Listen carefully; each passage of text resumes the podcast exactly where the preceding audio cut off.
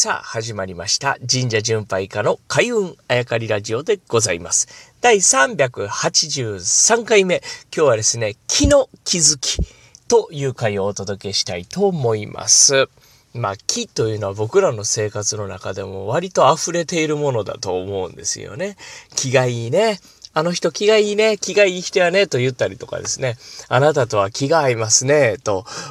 言ったり、いろんなところで気というのは、あね、えー、発する機会がある言葉だと思うんですが、この気に関してもですね、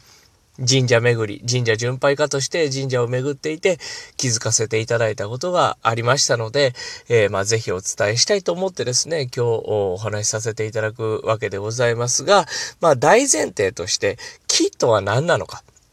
これはね、捕まえられないものとして、えー、捉えていただければいいんじゃないかなと思うわけなんですね。いやいや、佐々木今更何を言ってんのやと。木がですね、捕まえられないというのはもうみんな知っとるわいと思いかもしれませんが、これどういうことかというとですね、例えば文字に木と書き残したりしますね。あと、本なんかに木という漢字が例えば出てきたりとかする。これはですね、キーというのが止まってると思ってはいけないですね。この漢字が今も動き続けているんだと、そう捉えることが大事なんじゃないかなと僕は思うわけですね。うん、ちょっと変な話をしているようなのですが、例えるなら数字でしょうか。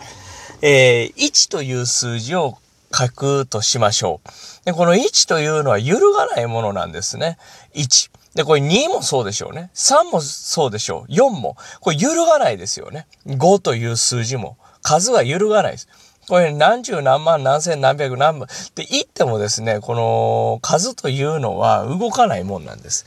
ただしですね、一つだけ動くものがあると僕は思ってるんですね。これは無限という数字でしょうね。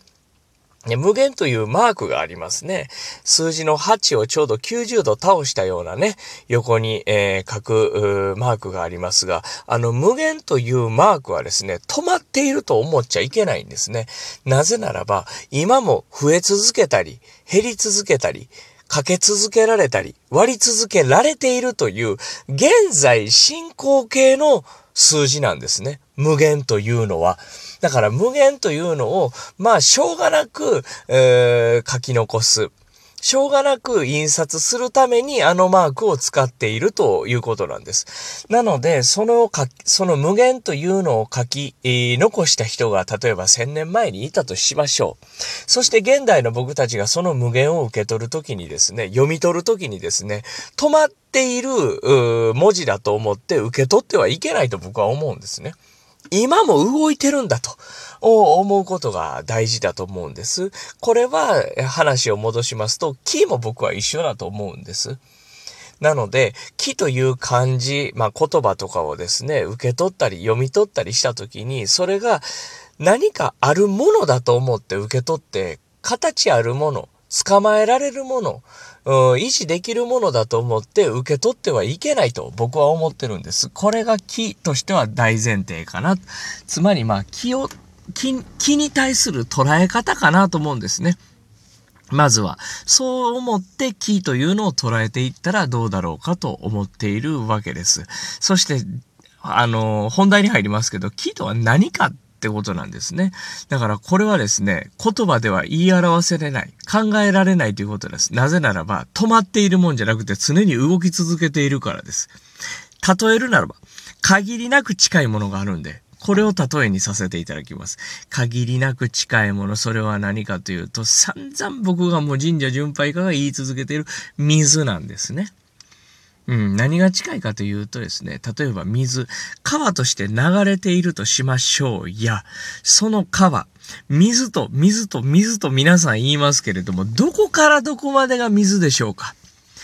川として流れているわけですね。あ、あそこと思った水というのは今もうどこかに流れていってしまっていると思ってはいかがでしょうか？すると、僕らは水とか川とか海とか言いますが、果たしてそれは形あるものなのかというのがですね、この考え方に近いかなと思います。さらにですね、ここの川の水めちゃくちゃいいわーって流れてるめちゃくちゃ綺麗は透き通ってるすごいまあなんなら湧いてるとこ行きましょうボコボコボコボコめちゃくちゃいい泉やな、いいなと思って、水をコップ一杯すくって自分だけのものにしようと思って、ドンと家に持って帰ってきました。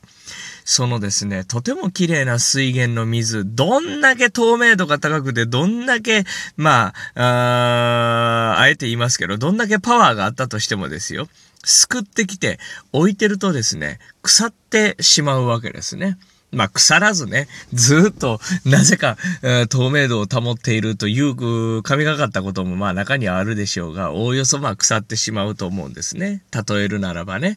えー、水というのはですね、僕たちの体にはなくてはならないもの、そして、えー、動き続けていて切れ目を見たことがない。え地下水が湧き出てるというところを地図で表記することはできますが、その地下水がどこから来ているのかと辿れる人はですね、この世には絶対に存在しないはずなんですね。これは木と同じなんではないでしょうか。そしてその湧いている水、流れている水、とても綺麗だなと思ってコップにすくって家に持って帰ってくる。そうすると腐ってしまう。木もそうなんですね。人と人の間、人と植物の間、人と動物の間、流れているもんなんですね。それをいいからといって自分だけのものにしてしまうと滞ってしまうわけなんですね。